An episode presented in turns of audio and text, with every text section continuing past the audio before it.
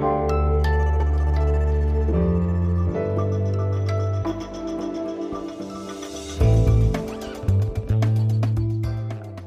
Politikteil, der wöchentliche Politik-Podcast von Zeit und Zeit Online.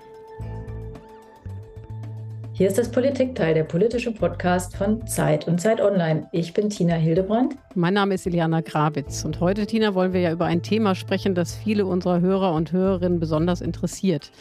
Sie haben uns immer wieder geschrieben, liebe Hörer und Hörerinnen, und gesagt, macht doch mal was zu Italien und zu Giorgia Meloni. Und genau das machen wir heute. Meloni ist nämlich nicht nur eine sehr spannende, schillernde und umstrittene Politikerin, sie regiert auch eines der wichtigsten Länder Europas. Und Italien hat eine zentrale Position bei einem Thema, das momentan alle beschäftigt und auch spaltet. Und das ist die Migration. Bei Melonis Amtsantritt haben sich die Kritiker überboten mit düsteren Prophezeiungen. Europapolitiker fürchteten ein weiteres Unwetter, das Untergraben des Rechtsstaats und ein Land, das die Haltung der EU zu Russlands Invasion und ein Land, das die Haltung der EU zu Russlands Invasion in der Ukraine untergräbt. Es war sogar die Rede von Meloni als gefährlichster Frau Europas. Das ist jetzt ungefähr ein Jahr her und wir wollen einmal Bilanz ziehen. Wie regiert Meloni denn jetzt eigentlich? Wie steht Italien heute da? Welche Rolle spielt sie in einer erstarkenden europäischen Rechten? Und letztlich waren die Befürchtungen nun übertrieben oder haben sie sich bewahrheitet? Genau, und das tun wir mit einer Frau, die zwar wie ich gebürtige Westfälin ist, aber seit vielen Jahren in Italien lebt und von dort berichtet. Zehn Jahre lang war sie Korrespondentin der Zeit. Sie hat einen Blog und versteht, anders als wir, auch viel von Fußball. Herzlich willkommen, Birgit Schönau. Toll, dass du da bist. Hallo, ich freue mich auch. Du hast uns wie alle Gäste ein Geräusch mitgebracht. Lass mal hören. Das ist offensichtlich ein Krankenwagen, würde ich mal sagen. Aber was hat das mit Italien zu tun, Birgit? Das ist die Sirene der Ambulanza. Aber das ist eigentlich auch so allgemein ein Alarmzeichen natürlich. Und äh, ich habe das ausgewählt, weil Meloni und ihre Regierung das Land in so einen ständigen Zustand des Alarms und der Alarmbereitschaft versetzen, indem sie Ängste schüren und eine Ad-hoc-Politik machen. Ich kann das kurz beschreiben. Das ist zum einen natürlich die Migration, also die Zuwanderung, die nicht nur über den Seeweg nach Italien erfolgt, aber vor allen Dingen über den Seeweg. Und äh, da gibt es dann im Fernsehen Bilder von äh, den Booten, die ankommen und äh, das wird unterlegt mit, äh, ja, mit solchen Alarmgeräuschen. Man sieht diese überfüllten Flüchtlingslager. Auf Lampedusa zum Beispiel befinden sich im Moment 6000 Menschen in einem Lager, was eigentlich nur für 400 Menschen Platz bietet. Und äh, den Menschen wird das Gefühl vermittelt, es handele sich um eine Invasion. Giorgia Meloni ist am Ziel 100 Jahre nach Mussolinis Marsch auf Rom übernimmt die Vorsitzende der ultrarechten Fratelli d'Italia mit neofaschistischen Wurzeln das Regierungsamt in Italien. Ihre Ansichten radikal konservativ, Gott, Vaterland, Familie und eine harte Antimigrationspolitik. In der neuen Regierung hat ihre Partei mit neun Posten die meisten Minister. Rechte Lega und konservative Forza Italia erhielten je fünf. Während der Regierung Draghi kann sie sich als einzige Oppositionspartei profilieren und läuft ihrem rechten Konkurrenten Matteo Salvini von der Partei Lega den Rang ab. Giorgia Meloni trat früher für den Austritt Italiens aus dem Euro ein. Dies verfolgt sie nicht mehr. Aber Brüssel müsse sich jetzt warm anziehen, lautet ihre Botschaft. Ja, Birgit, da hast du mit der Migration schon ein ganz wichtiges Thema angesprochen. Aber wir wollen noch mal ganz von vorne anfangen. Und zwar erzähl uns doch mal ganz kurz bitte in wenigen Sätzen, wer ist Giorgia Meloni? Was ist das für eine Frau und wo kommt sie her, politisch genauso wie geografisch? Ja, Giorgia Meloni ist Römerin. Sie kommt aus einem Stadtteil, was nicht wirklich peripher ist, sondern äh, eigentlich immer noch recht zentral, liegt gleich hinter der Innenstadt, die Garbatella früher mal volkstümlich, mittlerweile voll gentrifiziert. Sie äh, kommt aus der stramm rechten Jugendorganisation des MSI. De, diese Partei ist mittlerweile aufgelöst. Das war eine neofaschistische Partei, die sich auf Mussolini direkt bezogen hat. Mittlerweile führt sie die von ihr gegründete Partei Fratelli d'Italia. Fratelli d'Italia hat es geschafft, im letzten Jahr bei den Parlamentswahlen stärkste politische Kraft zu werden, nachdem sie im Jahr zuvor eigentlich noch bei sechs bis acht Prozent dümpelten. Mhm. Und über die Partei heißt es, sie führe die wie ein Familienbetrieb. Kürzlich hat sie auch ihre Schwester in die Führungsriege der Partei befördert. Da haben wir gelesen, weil wir ja nicht da sind, so wie du, dass es jetzt schon heißt, sie hätte aus den Fratelli d'Italia, also aus den Brüdern, die Schwestern gemacht. Ist das typisch für Sie? Also ist das richtig beschrieben, Ihre Methode damit? Ja, so ein bisschen schon, denn ähm, sie vertraut also vor allen Dingen ihrer Familie. Sie hat also ein starkes Misstrauen gegenüber allen Leuten, die sie nicht wirklich gut kennt. Und ihre Schwester Ariana kennt sie natürlich extrem gut.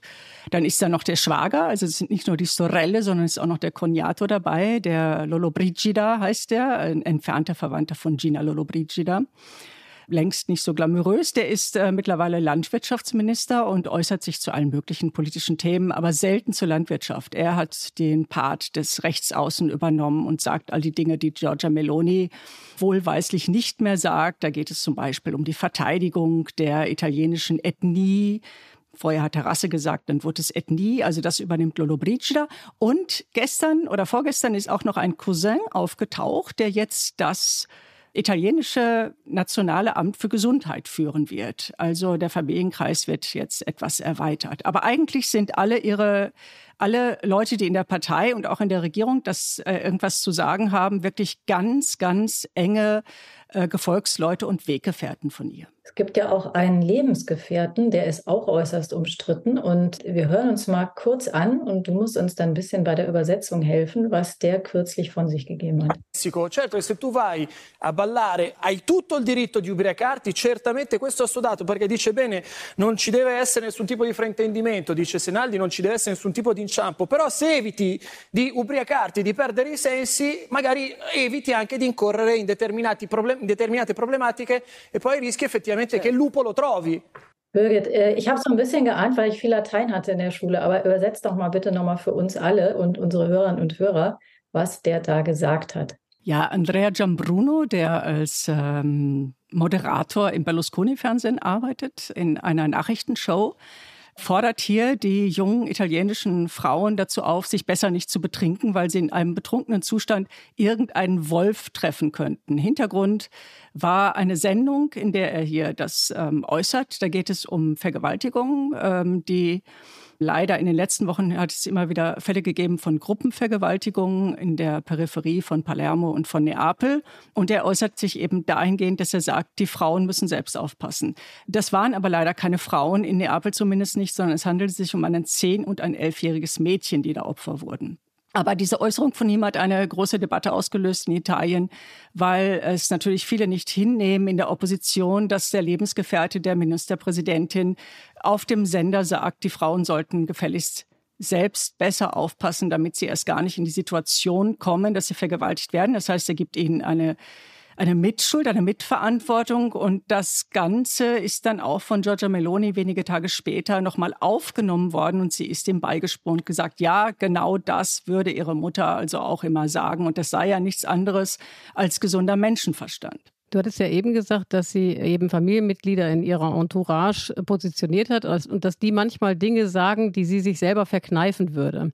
Wie ist denn das zu verstehen? Warum muss sie sich das so verkneifen? Sie würde zum Beispiel, glaube ich, nicht zu Karl Lauterbach sagen, dann bleib doch einfach zu Hause im Schwarzwald, wenn dir das hier bei uns zu warm ist, so wie das ihr Lebensgefährte eben auch in der Sendung gesagt hat. Also ähm, äh, der Hintergrund war, dass Karl Lauterbach einen Tweet abgesetzt hat aus Italien, ähm, der Gestalt, dass er darauf hinwies, dass äh, angesichts der Hitzewellen im Sommer, es ist ja tatsächlich in diesem Sommer nicht ganz so schlimm gewesen wie im letzten Sommer, aber wir haben schon über Wochen tatsächlich Temperaturen über 35 Grad, dass es angesichts dieser Temperaturen doch wohl wohl so sein wird in Zukunft, dass die Leute eher nicht im Sommer nach Italien fahren, sondern in anderen Jahreszeiten. Und das hat Gianbruno, also der Lebensgefährte von Giorgia Meloni, aufgegriffen und Karl Lauterbach im Fernsehen attackiert und gesagt, naja, wenn dir das nicht passt, dann bleib doch einfach zu Hause. Und man kann sich schon vorstellen, dass das auch vielleicht tatsächlich im Hause Meloni beim Abendessen ein Thema war, dieser deutsche Minister, der da einfach twittert und sich erlaubt, äh, Italien als, äh, von Italien als Reiseziel im Sommer abzuraten.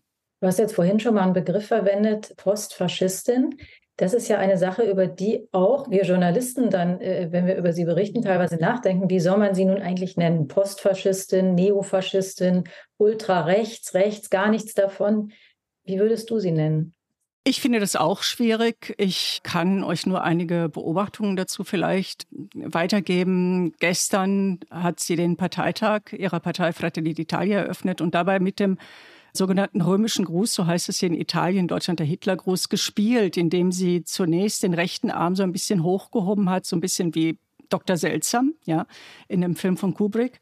Und dann hat sie sich aber zurückgehalten und hat dann die linke Hand gehoben und gesagt, vielleicht ist es mit dieser Hand besser, weil es sind so viele Journalisten da, die ja gleich alle wieder rausgehen. Also sie spielt damit, äh, sie zieht das ins Lächerliche, diesen Verdacht des Postfaschismus, aber andere in ihrer Entourage, zum Beispiel der Senatspräsident äh, Ignazio La Russa, der äh, auch ihr enger Vertrauter ist und der immerhin der zweite Mann im Staat ist hinter dem Staatspräsidenten, der denkt überhaupt nicht daran, äh, sich vom Faschismus zu distanzieren. Und äh, bei jeder Gelegenheit weist er darauf hin, dass er das nicht muss.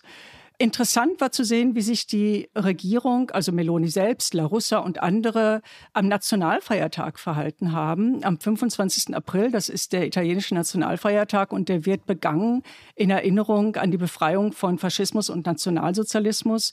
Und da ist Meloni kurz erschienen, wenige Minuten am Altar des Vaterlandes, um dort einen Kranz äh, niederzulegen. Und andere Vertreter ihrer Partei sind einfach ins Ausland gefahren, um sich äh, also diesen Feierlichkeiten und dieser äh, dieser Auseinandersetzung erst gar nicht zu stellen. Generell ist es aber so, dass man einen äh, wirklich starken Geschichtsrevisionismus äh, beobachten kann, auch in den ihr nahestehenden Medien, was mittlerweile der gesamte Staatsrundfunk ist, also Fernsehen und Radio und die Marschrichtung ist so ein bisschen, dass es damals, äh, dass Italien nicht zweigeteilt war in Faschisten und Antifaschisten. Tatsächlich kam es ja zu bürgerkriegsähnlichen Zuständen gegen Ende des Krieges, sondern dass es allesamt eben Italiener waren. Also die Faschisten werden den Antifaschisten, den Partisanen praktisch gleichgestellt in diesem Revisionismus, den die Regierung Meloni betreibt. Wir haben ja alle die Meloni vor Augen, die ist vergleichsweise jung und blond und ist ja auch die erste Regierungschefin Italiens. Ich habe mich gefragt, wer sind eigentlich die Wähler von Giorgia Meloni? Sind das eher Frauen, sind das Männer, sind das äh, vor allen Dingen ältere Leute, jüngere Leute? Also wen fängt sie ein? Und dann habe ich mich gefragt, was suchen die Wähler eigentlich bei ihr, die Wähler und Wählerinnen, was sie nicht bei anderen rechtspopulistischen Parteien in Italien finden? Das ist eine gute Frage. Ich glaube, erstens war sie jetzt einfach dran. Also es hat ja in den letzten Jahrzehnten in Italien eine Abfolge von Populismen gegeben, angefangen mit dem Berlusconismus. Das fängt 1994 an. Berlusconi hat als erster überhaupt mit den Neofaschisten paktiert. Das war zuvor ein Tabu und hat die Demokratie schon auch sehr ausgehöhlt, ja, mit seinem, mit seiner Medienmacht und mit seinen Dauerangriffen auf die Justiz und auf das Parlament. Er hat Parlamentarier gekauft, also bewiesen, dass das Parlament auch korrupt sein kann. Danach kam in der, sagen wir mal, Abenddämmerung des Berlusconismus kam dann kurz ein äh, nicht so leicht zu identifizierender Populismus mit dem Komiker Beppe Grillo, die Fünf-Sterne-Bewegung, die aber auch keine demokratische Bewegung war. Da hat es nie einen Parteitag gegeben, sondern die war auch von ihm, von Grillo selbst autoritär geführt. Abweichler wurden ausgeschlossen und es gab regelrechte Prozesse im Internet, wo die abserviert wurden. Grillo besaß die Markenrechte an dieser Bewegung und so weiter. Und nun ist also die äh, rechte, rechtsextreme, muss man sagen, Bewegung von Giorgia Meloni oder diese Partei auf den Plan getreten. Warum wählen die Leute sie?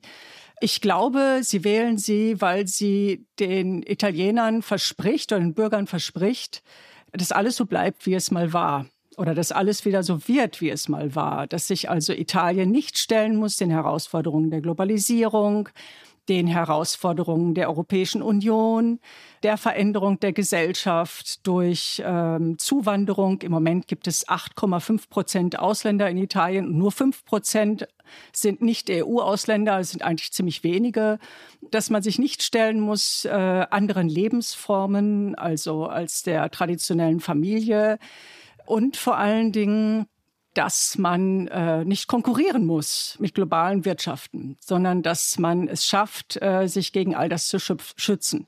Und das ist ihr Programm, deswegen ist sie gewählt worden, vor allen Dingen von älteren Menschen. Ähm, man muss dazu bedenken, dass Italien schon länger das Land mit der ältesten Bevölkerung in Europa ist. Werbung Die fünf reichsten Männer haben ihr Vermögen seit 2020 verdoppelt. Zugleich sind fünf Milliarden Menschen ärmer geworden. Im Podcast Entwicklungssache spricht Entwicklungsministerin Svenja Schulze mit Expertinnen wie Sera Baltinijic von Oxfam über die Hintergründe und Ursachen. Wie kann Reichtum auf der Welt gerechter verteilt werden? Was bedeutet das für uns in Deutschland? Erfahre mehr. Entwicklungssache. Jetzt überall da, wo es Podcasts gibt.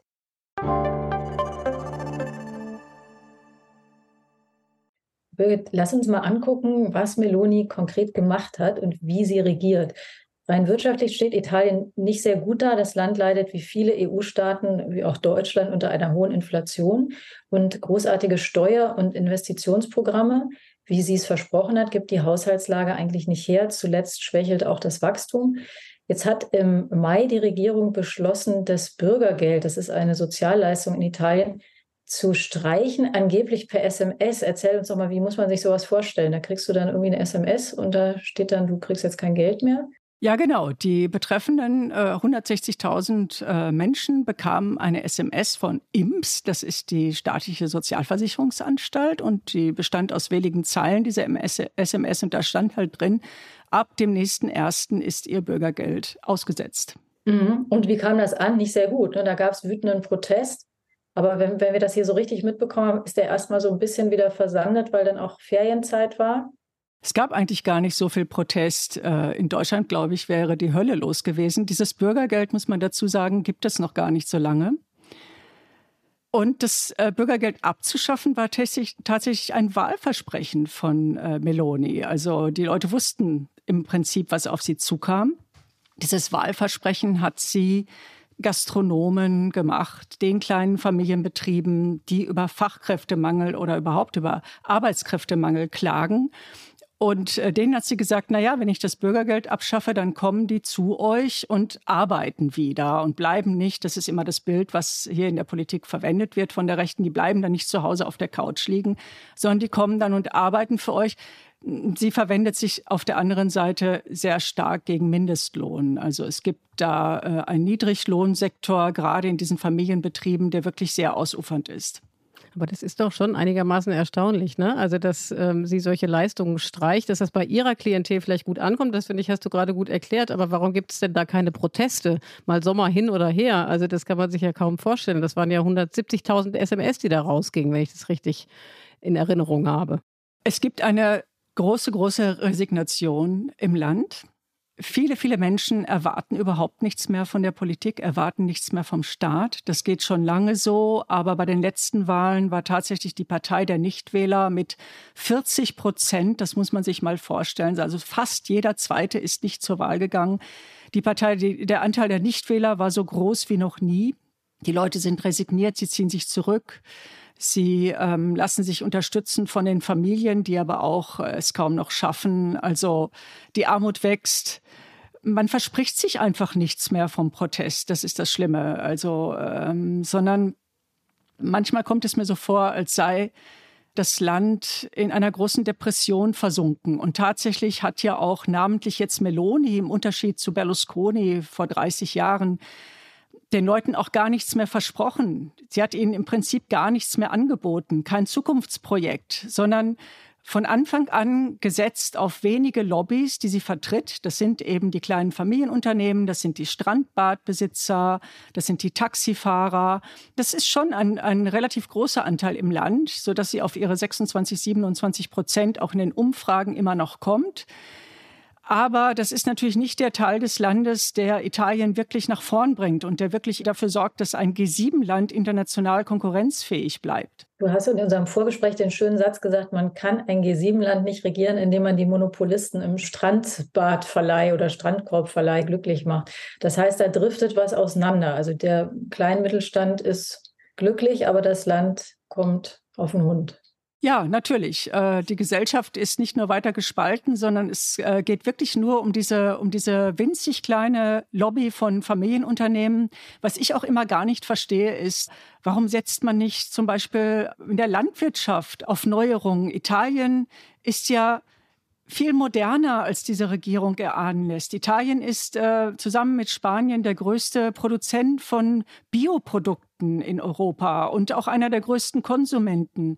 Italien hat immer noch starke ähm, Erfindungen zu bieten, hat äh, Pioniere in der Wirtschaft zu bieten. Es gibt Überlegungen für einen nachhaltigen Tourismus. Das alles wird überhaupt nicht ähm, zur Kenntnis genommen, beziehungsweise es wird sogar offen bekämpft. Also auch beim Tourismus, der ja einen großen Teil ausmacht, ich glaube, es sind 13, 14, 15 Prozent, so genau weiß ich das jetzt gerade nicht, der Wirtschaft, da geht es immer nur noch um Masse und um mehr, mehr, mehr und gar nicht um Nachhaltigkeit, obwohl eigentlich die Ideen dafür da sind und äh, es genügend Unternehmer gibt, die das gerne weiterentwickeln würden, aber die bekommen im Moment keine Hilfe und keine Unterstützung vom Staat. Vor ein paar Tagen gab es die Nachricht, dass Meloni aus dem sogenannten Seidenstraßenprojekt ausgestiegen ist. Das ist ja im Grunde ein Handelsprojekt, ein Ausbau von Handelsstraßen, das China betreibt mit vielen, vielen äh, Milliarden von Investitionen. Wie interpretierst du das und wie ist das aufgenommen worden? Ist, ist das äh, sozusagen, war das äh, gemeint als eine Geste der, der Selbstständigkeit oder des, ähm, wir koppeln uns ab, wir brauchen das nicht? Ja, natürlich China. Ähm, die chinesische Konkurrenz wird von vielen äh, italienischen Betrieben als, äh, als bedrohlich empfunden, wie überhaupt jede Form der ausländischen Konkurrenz. Also es geht da jetzt nicht um Menschenrechte oder so, ja, sondern es geht wirklich um um die Präsenz Chinas, um die, um die Konkurrenz Chinas. Andere Teile der italienischen Wirtschaft, vor allen Dingen im Nordosten, also bisher eigentlich Legerland, sehen das ganz anders. Tatsächlich ist diese Vereinbarung getroffen worden von der Regierung aus Lega und Fünf Sternen. Jetzt mittlerweile ist die Lega in Koalition mit Meloni. Ob sie, wie sie das schaffen wird, bleibt dann abzuwarten, denn äh, sie traut sich eigentlich nicht außenpolitisch klare Positionen zu vertreten, außer im Ukraine-Krieg. Das muss sie aber auch tun, weil sie in ihrer Koalition Kräfte hat, die das durchaus nicht teilen. Äh, wenn man an Salvini, ihren Stellvertreter, nennt, äh, denkt, den äh, Lega-Chef, der ähm, ist er ein Putin-Gefährte gewesen, Berlusconi mittlerweile verstorben, sowieso auch Teile der Forza Italia sind, er auf der Seite von Russland. Also ähm, ist Meloni da sehr energisch, äh, ähm, auch gegenüber den eigenen Koalitionsverbündeten. Allerdings verkauft sie das dann in der Öffentlichkeit so, dass sie sagt, wir bringen uns jetzt schon mal in eine gute Position für den Wiederaufbau in der Ukraine. Also ich stehe an der Seite der Ukraine, weil uns das demnächst und ganz bald auch wirtschaftlich etwas bringt. Bevor wir gleich später auch nochmal auf die Außenpolitik zu sprechen kommen, wir wollen auch nochmal einen Blick nach Europa werfen. Ne? Also wie sie sich da positioniert, welchen Ansatz sie da verfolgt, würde ich gerne nochmal auf das Migrationsthema zu sprechen kommen, was natürlich ein Thema ist, mit dem viele Rechtspopulisten auf Stimmenfang gehen. Das war für Meloni ähnlich. Sie hat äh, im Wahlkampf eine Seeblockade versprochen. Das musste sie da wieder zurücknehmen. Nichtsdestotrotz ist natürlich die Beschränkung der Zuwanderung eines ihrer großen Wahlkampfversprechen. Das hat allerdings nicht so richtig gut geklappt geklappt, weil die Flüchtlingszahlen steigen massiv an seit äh, dem Sommer 2022. Warum? Die meisten Flüchtlinge kommen über den Seeweg nach Italien da ist es einfach etwas schwierig, das, äh, das zu beschränken. Also Meloni ist ja mehrfach in Nordafrika gewesen, in Libyen, in äh, Tunesien hat äh, in Tunesien zusammen mit Ursula von der Leyen dort große Zugeständnisse gemacht, viel Geld versprochen, damit die Flüchtenden in Tunesien schon aufgefangen werden und an der Überfahrt nach Italien gehindert worden werden. Das klappt aber alles nicht so. Auch die Libyer sind da immer noch sehr durchlässig. Und man kann halt keine Mauern errichten im Meer. Also kommen die Leute weiterhin. Aber es sind im Prinzip gar nicht so viele. Es sind zwar mehr als im letzten Jahr, genau wie überall in Europa es mehr sind als im letzten Jahr, aber wir bewegen uns da immer noch im Hunderttausender-Bereich. Und ähm, das Problem für Italien ist, dass einfach hier seit 30 Jahren, also seit die ersten albanischen Flüchtlingsschiffe ankamen und die Leute damals, da war ich gerade angekommen in Italien, deswegen kann ich mich gut daran erinnern, in das Stadion von Bari gesperrt wurden, hat sich jetzt nicht so fürchterlich viel verändert, leider, sondern es wird immer noch so getan, als sei das eine Ausnahmesituation, als könne man die äh, Migration verhindern oder zumindest eindämmen und es werden keine Strukturen bereitgestellt, um die Leute einigermaßen menschenwürdig aufzunehmen und zu versorgen, sondern es ist im Gegenteil so, dass man Strukturen schließt, um in Anführungsstrichen den Flüchtenden keine Anreize zu bieten, nach Italien zu kommen. Also die Seenothilfe der NGOs wird behindert. Das Flüchtlingsaufnahmelager in Lampedusa hat ganz furchtbare Zustände, 400 Plätze, 6000 Menschen in diesen Tagen, also ganz grauenhaft.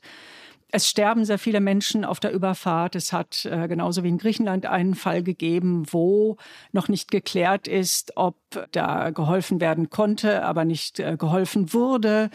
Also man setzt auf Restriktion, anstatt irgendwie wirklich so etwas wie eine Flüchtlingspolitik zu betreiben. Hatte sie sich da verrechnet? Also hat sie gedacht, das funktioniert oder wusste sie eigentlich recht genau, dass das gar nicht funktionieren kann?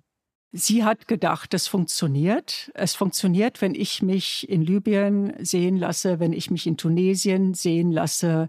Sie hat auch in Nordafrika mit Algerien hat sie äh, neue Verträge gemacht über die Gasversorgung. Also sie setzt sehr auf diese Mittelmeeranrainer, auf das Mare Nostrum, also das äh, das äh, Mittelmeer des, äh, des antiken römischen Weltreiches, auf diese Beziehungen. Da redet sie auch immer wieder davon, auf die alten Beziehungen zu diesen Anrainerstaaten.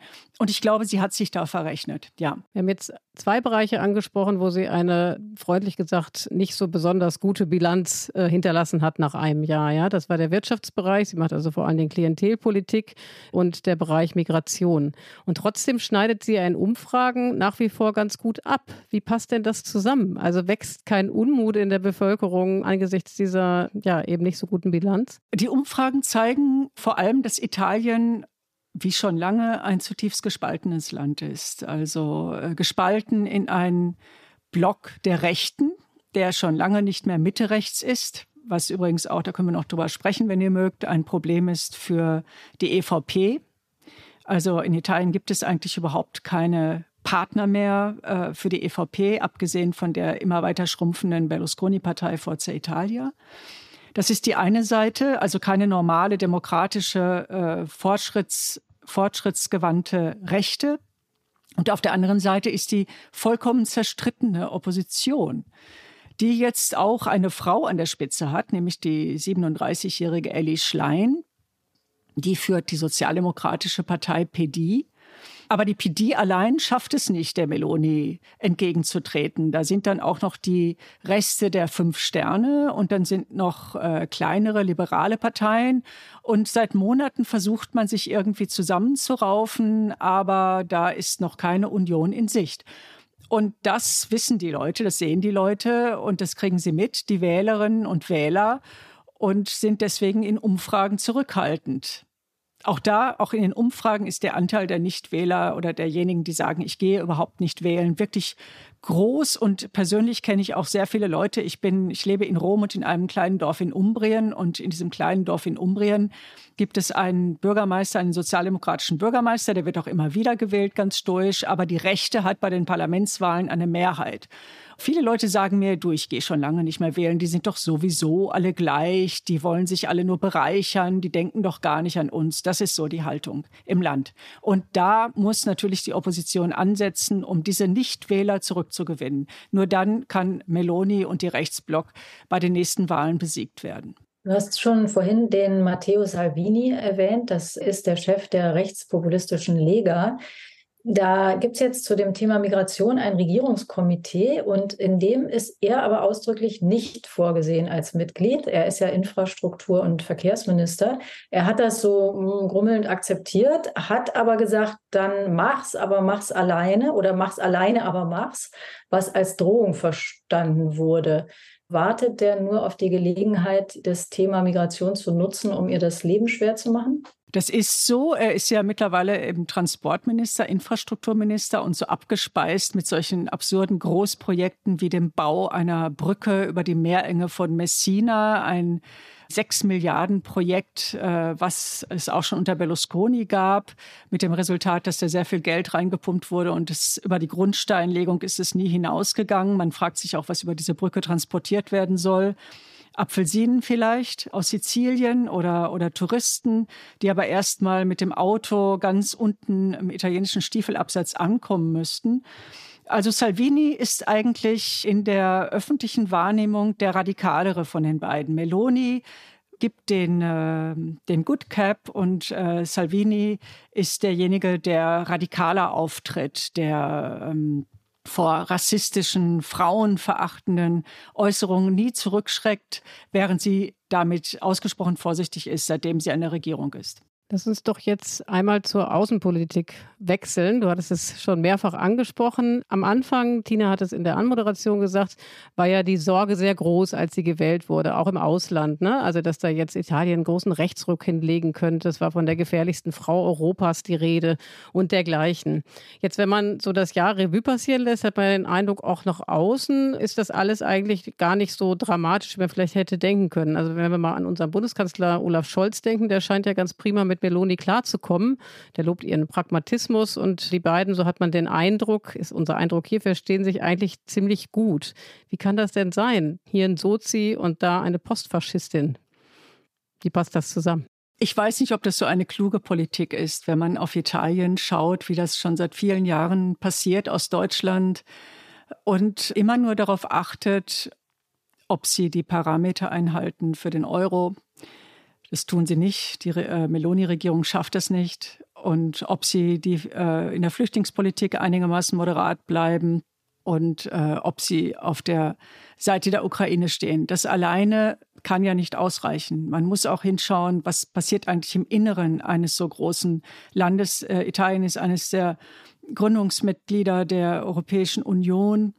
Und äh, wenn das Land weiter nach rechts abdriftet, wenn es eine, eine so etwas wie eine rechte Kulturrevolution betrieben wird, wenn die Medienfreiheit eingeschränkt wird, wenn Oppositionelle angegriffen werden, mundtot gemacht werden, dann sollten eigentlich die übrigen Europäer schon genauer hinschauen und namentlich auch die deutschen Sozialdemokraten. Sind die einfach so froh, dass sie anders als vielleicht befürchtet im Ukraine-Krieg auf der richtigen Seite steht, also aus unserer Sicht auf der richtigen Seite, dass das alles toppt? Ist das der Grund? Das ist sicher der Grund. Natürlich befinden wir uns in dieser außergewöhnlichen äh, Kriegssituation in Europa und natürlich steht das jetzt im Vordergrund. Das ist auch vollkommen verständlich. Und nachdem es im Wahlkampf da Äußerungen gab von ihren Koalitionspartnern, die in eine ganz andere Richtung gingen, war man natürlich erleichtert, als man sah, dass, äh, dass Frau Meloni sich wirklich sehr engagiert für die Ukraine. Aber dahinter, hinter, hinter dieser äh, klaren außenpolitischen Haltung laufen eben innenpolitisch äh, Dinge ab, die demokratiefeindlich sind. Also die Umgestaltung der italienischen Demokratie. Da äh, werden Institutionen wie der Rechnungshof entmachtet. Da versucht sie eine Präsidialdemokratie einzuführen. Gut, dafür braucht sie eine Verfassungsänderung. Das wird nicht einfach sein. Aber ich glaube, dass das langfristig oder mittelfristig auch Konsequenzen hat für die europäischen Partner, was in Italien passiert. Denn Italien ist nicht Ungarn. Es ist viel äh, bedeutender wirtschaftlich und politisch und auch kulturell viel bedeutender als Ungarn, orientiert sich aber an Ungarn, vor allen Dingen an Ungarn und an Polen. Wenn man dir so zuhört, hat man den Eindruck, dass sie die äh, Strategie verfolgt, die Giorgia Meloni, dass sie außenpolitisch versucht, nicht anzuecken ne, und pragmatisch zu sein, aber nach innen im Land eben auf eine Art und Weise die äh, Enddemokratisierung vorantreibt. Ja. Was steckt denn dahinter, dass sie eben nach außen überhaupt nicht anecken möchte. Also äh, ist das sozusagen ihr Kalkül, weil sie weiß, dass sie eben auch wirtschaftlich abhängig ist von äh, Brüssel oder kommt da vielleicht äh, eine weitere oder steht dahinter eine weitere düstere Vision, die sich dann in, weiß ich nicht, in mittlerer Zukunft vielleicht entfalten könnte? Beides. Also man eckt, äh, sie eckt nicht an. Sie ist äh, bei ihren ersten Auftritten auch unsicher gewesen. Sie spricht ja im Unterschied zu ihren Vorgängern, äh, also vielen ihrer Vorgänger, mehrere Sprachen fließend, Spanisch, Französisch, Englisch. Das kann sie alles sehr gut. Sie ist ausgebildete Hotelfachfrau und hat also diese Sprachen wirklich gelernt und beherrscht sie. Aber es gibt eben vielleicht auch durch ihren nicht akademischen Hintergrund als äh, erste nach einer langen Zeit italienischen Regierungschefin hat sie äh, kein Abitur, also kein Abitur, wie wir das in Deutschland kennen, und keine Universität besucht. Das führt zu einer gewissen Unsicherheit im Auftreten und äh, zu einer Zurückhaltung, die sie da zeigt. Es ist sicherlich auch eine Charakterfrage. Also Diplomaten, die mit ihr öfters persönlich zu tun haben, bezeichnen sie als durchaus gewinnend, als äh, jemanden, der gut zuhört, der versucht zu lernen, sich erstmal reinfuchst in die für sie neue Materie. Aber nach innen kritisiert sie Europa sehr hart. Nach innen ist es so, dass sie zum Beispiel den Wirtschaftskommissar ähm, Gentiloni, einen ihrer Vorgänger als Ministerpräsident, hart attackiert, weil er die Interessen Italiens nicht vertritt. Nach innen wird so getan, als gäbe es eine Diskrepanz, eine dauernde Diskrepanz zwischen den Interessen Europas und Italiens, als sei Europa im Grunde genommen nur Frankreich und Deutschland und als müsse Italien sich da immer wieder durchsetzen. Und ihre Vision, was sie zum Beispiel bei ihren Auftritten für die spanische rechtsextreme Partei Vox immer wieder deutlich geäußert hat, ist eben ein Europa der Nationen. Das Wort Nation hat mittlerweile in den Medien flächendeckend den Ausdruck Land verdrängt. Sogar im Verkehrsfunk hört man neuerdings die Straßen unserer Nation als, äh, und nicht mehr die Straßen in unserem Land. Das ist natürlich einigermaßen absurd. Also bei Vox hat sie ganz deutlich gesagt, ich bin gegen die Lobby der Homosexuellen. Ich bin gegen die Öko-Vandalen und die Ökoterroristen, die uns was erzählen wollen vom Klimawandel. Das gibt es doch alles nicht. Und ihre Vision ist ein Europa der Rechten. Und sie ist ja im Moment auch tatsächlich der Superstar der europäischen Rechten, denn im Unterschied zu Vox hat sie es ja geschafft, zu regieren, in die Regierung zu kommen und regiert jetzt die drittgrößte Volkswirtschaft. Wir kommen gleich nochmal äh, auf Europa. Nochmal eine kleine Zwischenfrage, weil du sagst, sie eckt nicht an. Jetzt hat es aber gerade mal ein bisschen gerumpelt zwischen Deutschland und Italien. Nancy Faeser, die Innenministerin, hat nämlich sozusagen ein Abkommen aufgekündigt, nachdem wir also Migranten aus Italien zurücknehmen. Was steckt denn dahinter und ähm, wie wird das denn, ja, was bewirkt das denn? Das hat eine gewisse, sagen wir mal, hat sehr großen Unmut ausgelöst in Italien, namentlich natürlich in Regierungskreisen und in den nahestehenden Medien über die Deutschen, die ihrer Verpflichtung nicht nachkommen. Tatsächlich ist es ja so, dass sehr, sehr viele Menschen, die in Italien ankommen, dann nach Deutschland weiterziehen. Und das wurde immer, und zwar von egal Regierungen, egal welcher Couleur, geduldet. Also die kommen an, die stellen, wenige stellen Asylanträge. Es waren irgendwie 82.000 Asylanträge in Italien im vergangenen Jahr und in diesem Jahr sind es schon 62.000. Also es werden am Ende des Jahres vielleicht etwas mehr werden. Davon werden fast 60 Prozent abgelehnt. Und wenn diese Asylanträge abgelehnt sind, dann schaut man nicht, was aus den Leuten wird. Und die ziehen dann weiter und die ziehen dann weiter vor allen Dingen nach Deutschland. Das ist der Hintergrund das wurde immer so ein bisschen auch in Berlin halt so hingenommen. Ja, man protestierte ab und zu, aber im Grunde genommen ist da nie was passiert. Jetzt hat aber Frau Meloni gerade an die Regierung gekommen im letzten Herbst einen Brief aufgesetzt, wo sie schreibt, nein, wir beteiligen uns, wir nehmen überhaupt niemanden mehr zurück, denn wir haben ja gar nicht die Strukturen dafür im Moment. Dass wir haben im Moment eine Notlage und deswegen können wir niemanden aufnehmen, der zurückgeschickt wird. Dabei ist es aber geblieben. Also explizit nimmt Italien aus äh, Deutschland niemanden mehr zurück. Im Rahmen, das ist im Rahmen des Dublin-Abkommens, ne, nachdem Was? die Leute zurück müssen in das Land, in dem sie ankommen und dort den Asylantrag stellen.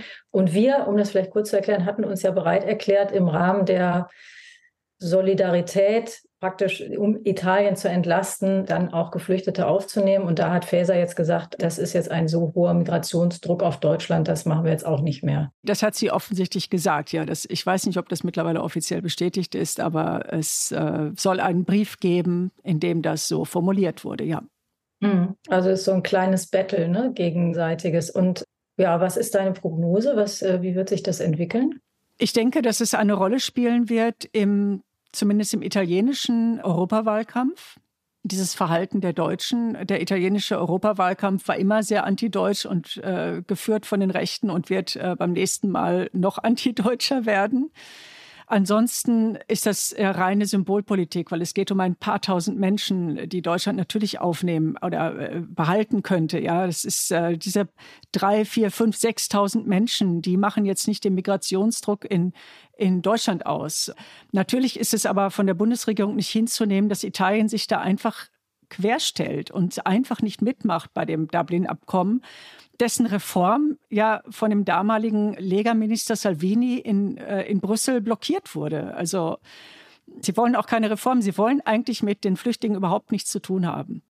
Du hast ja eben gesagt, dass die Europawahl stark in ihrem Fokus ist, also sehr wichtig ist für Meloni. Und da passiert ja gerade was ganz Interessantes. Und zwar sucht sie nicht nur Allianzen mit den ultrarechten anderen Parteien in Europa, sondern sie arbeitet auch seit Monaten an einem Bündnis zwischen ihr, also den europäischen Rechten und den Christdemokraten. Und da ist ja ein Mann im Fokus, nämlich der CSU-Mann Manfred Weber, der wiederum auf die Unterstützung der Ultrarechten hofft, weil er äh, hofft, dass er mit ihren Stimmen Ursula von der Leyen als Kommissionspräsidentin ablösen kann. Was ist denn das Interesse von äh, Meloni genau an diesem Bündnis? auf der einen Seite salonfähig zu werden und auf der anderen Seite weiß sie natürlich, genauso wie das die EVP weiß, dass man anders die bestehende Mehrheit im Europaparlament nicht reißen kann. Ja.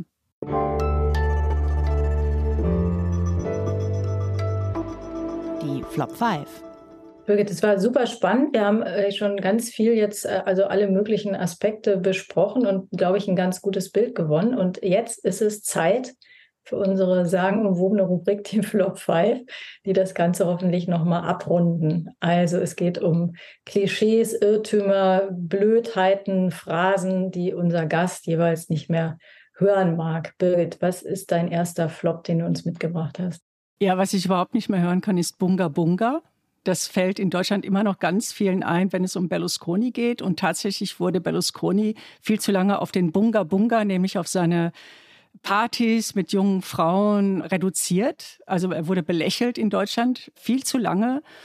Und man hat nicht so genau hingeschaut, was er sonst noch gemacht hat, nämlich Italien tiefgreifend zu verändern und antidemokratischer zu machen. Und das ist auch deine Sorge mit Blick auf Giorgia Meloni. Ne? Das hast du ja eben in der vergangenen Stunde sehr gut analysiert und erklärt. Was ist denn dein zweiter Flop? Mein zweiter Flop ist äh, Dolce Vita. Auch eine andere Assoziation, die man in Deutschland immer noch hat, bei Italien, und zwar sofort, dass man sagt, ja, ist doch alles nicht so schlimm, ist halt ein tolles Urlaubsland, der Rest interessiert uns jetzt eigentlich gar nicht so. Aber Dolce Vita, das haben vielleicht die deutschen Urlauber und Urlauberinnen in Italien. Die Italiener und Italienerinnen haben es weniger. 41 Prozent konnten dieses Jahr nicht in den Urlaub fahren. 10 Prozent im Mezzogiorno, also im viel zu lange abgehängten Süditalien, leben unterhalb der Armutsgrenze. Und man hat das Gefühl, es geht für die italienischen Familien eigentlich seit vielen Jahren wirtschaftlich immer nur noch weiter abwärts. Mhm. Dazu gehört, glaube ich, ja auch so dieses Gefühl, die Regierung, das ist alles immer eine Riesenkatastrophe, die krachen dauernd und Koalitionen brechen. Aber eigentlich ist das auch egal, weil die, die Italiener, denen geht es eigentlich super, es ist ein tolles Land, das ist da auch so ein bisschen enthalten, ne, die Idee. Genau, die schaffen das immer wieder und daran anschließend fällt mir jetzt spontan ein Flop ein, nämlich der Flop, ja, italienische Regierung, die halten doch sowieso nicht so lange. Die Meloni ist doch bald wieder weg. Ja, Pustekuchen. Stimmt, die italienischen Regierungen halten nicht so lange wie anderswo, also sind nicht so lange im Amt.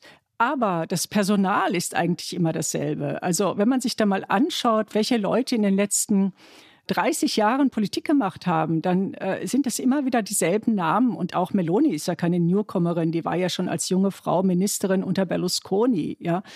Es gab den äh, Ministerpräsidenten siebenfachen Ministerpräsidenten Giulio Andreotti, der ist immer wieder gekommen. Halt, wie gesagt, siebenmal Regierungschef. Das muss man sich mal vorstellen. Andere wechseln die Parteien wie ihre Unterwäsche und haben, treten immer wieder unter neuem Namen an oder gründen neue Parteien. Aber im Prinzip sind es immer wieder dieselben Leute. Das führt uns zum vierten Flop, wenn ich richtig mitgezählt habe. Das ist gut, dass ihr mitzählt, weil ich bin da mit dem Zählen schon raus. Ja, La Familia, auch so ein gern bemühtes Klischee, übrigens auch in Italien. All diese Klischees werden auch in Italien äh, gerne bemüht, die wir jetzt erwähnt haben.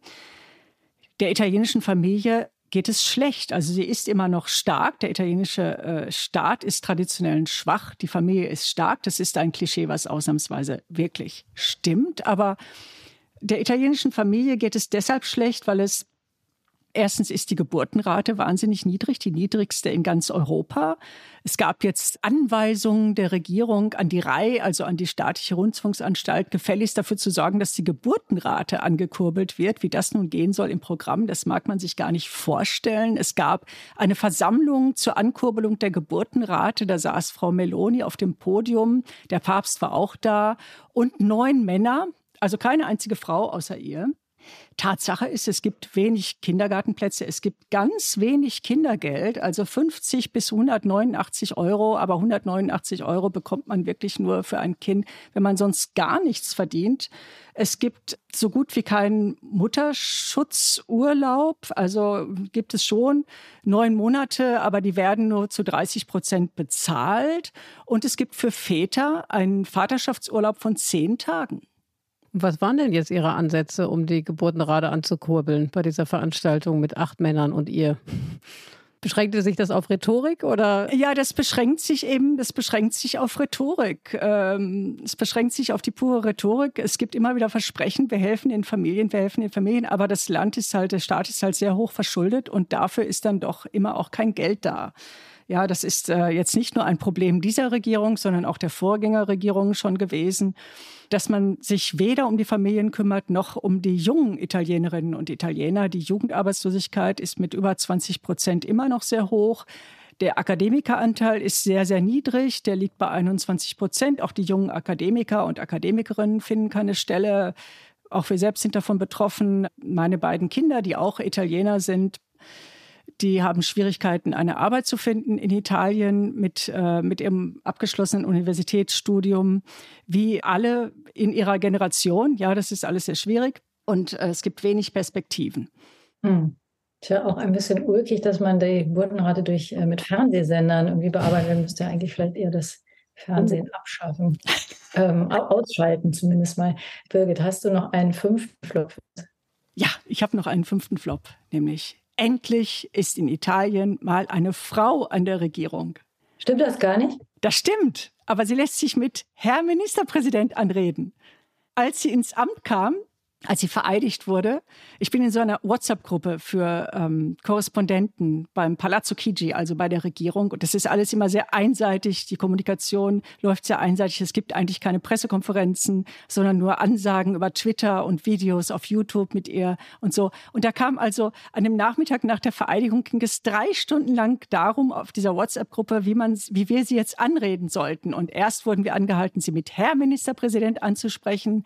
Dann wurden wir eine Stunde später kam die, kam die Order, nein, einfach nur mit äh, Ministerpräsident.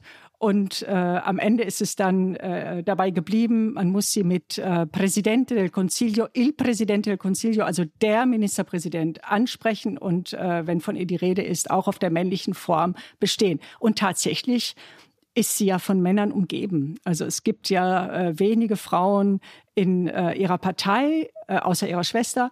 Es gibt sehr wenige Frauen in der Regierung und es wird ganz bestimmt keine feministische Politik gemacht. Das Wort nimmt sie überhaupt nie in den Mund. Also Birgit, du hast ein sehr düsteres Bild von Italien gemalt, was ja sicherlich auch der, der Realität entspricht natürlich. Wir haben zum Abschluss, haben wir uns vorgenommen, weil das häufig bei uns so ist im Politikteil, dass wir sehr düstere und natürlich ernste Themen und vor allen Dingen einfach natürlich die Probleme besprechen, dass wir die Gäste nicht entlassen, ohne sie zu fragen, was ihnen eigentlich Hoffnung macht angesichts der desolaten Lage. Was ist denn dein Hoffnungsschimmer, wenn du auf Italien, deine Wahlheimat, guckst? Was könnte der Ansatzpunkt sein, damit es vielleicht besser wird, dass es ein weniger gespaltenes Land wird? die starke Zivilgesellschaft tatsächlich, die große Solidarität, die es abseits äh, der Politik immer noch gibt, äh, das sich kümmern um andere, natürlich die Schönheit des Landes auch und äh, seine große Kultur. Das ist doch ein gutes Schlusswort. Hast du eigentlich auch die italienische Staatsbürgerschaft? Nee, ne? Nee, die habe ich nie beantragt. Meine Kinder haben beide und äh, mein Mann und ich, wir sind, er ist Italiener und ich bin Deutsche. Sehr schön. Das war es wieder, das Politikteil, der politische Podcast von Zeit und Zeit Online. Jetzt haben wir einen äh, absoluten Hörerinnen- und Hörerwunsch erfüllt mit dieser Folge und das machen wir auch gerne wieder. Deshalb schreiben Sie uns gerne an unsere E-Mail-Adresse daspolitikteil.zeit.de. Sie können aber auch schimpfen da und kritisieren, wenn Ihnen was nicht gefallen hat. Genau, und in der nächsten Woche, Tina, glaube ich, bist du wieder hier hinter dem Mikrofon mit Heinrich, der dann wieder aus dem Urlaub da ist. Und wir wollen uns natürlich bedanken, allem voran bei dir, Birgit, für diese sehr interessante, sehr spannende Stunde, die du uns beschert hast, aber auch bei all denen, die diese Sendung möglich gemacht haben. Das sind allem voran die Pool Artists, die hier die Technik zur Verfügung gestellt haben und uns betreut haben. Und der Jakob, der uns in dieser Woche bei der Recherche der O-Töne unterstützt hat. Habe ich noch was vergessen, Tina? Nee, ich glaube nicht. Ich glaube, das war's. Wir können noch an die fabelhaften Podcasts erinnern, die es von den anderen Kollegen gibt. Da gibt es zum Beispiel den Ostcast, ein neuer Podcast, der sich mit osteuropäischen Themen beschäftigt. Es gibt Kunstpodcasts, es gibt den täglichen Podcast Was jetzt und natürlich äh, das fabelhafte Zeitverbrechen.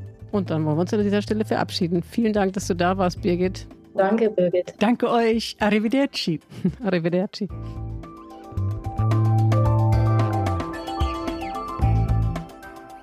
Das Politikteil ist ein Podcast von Zeit und Zeit Online, produziert von poolartists.de.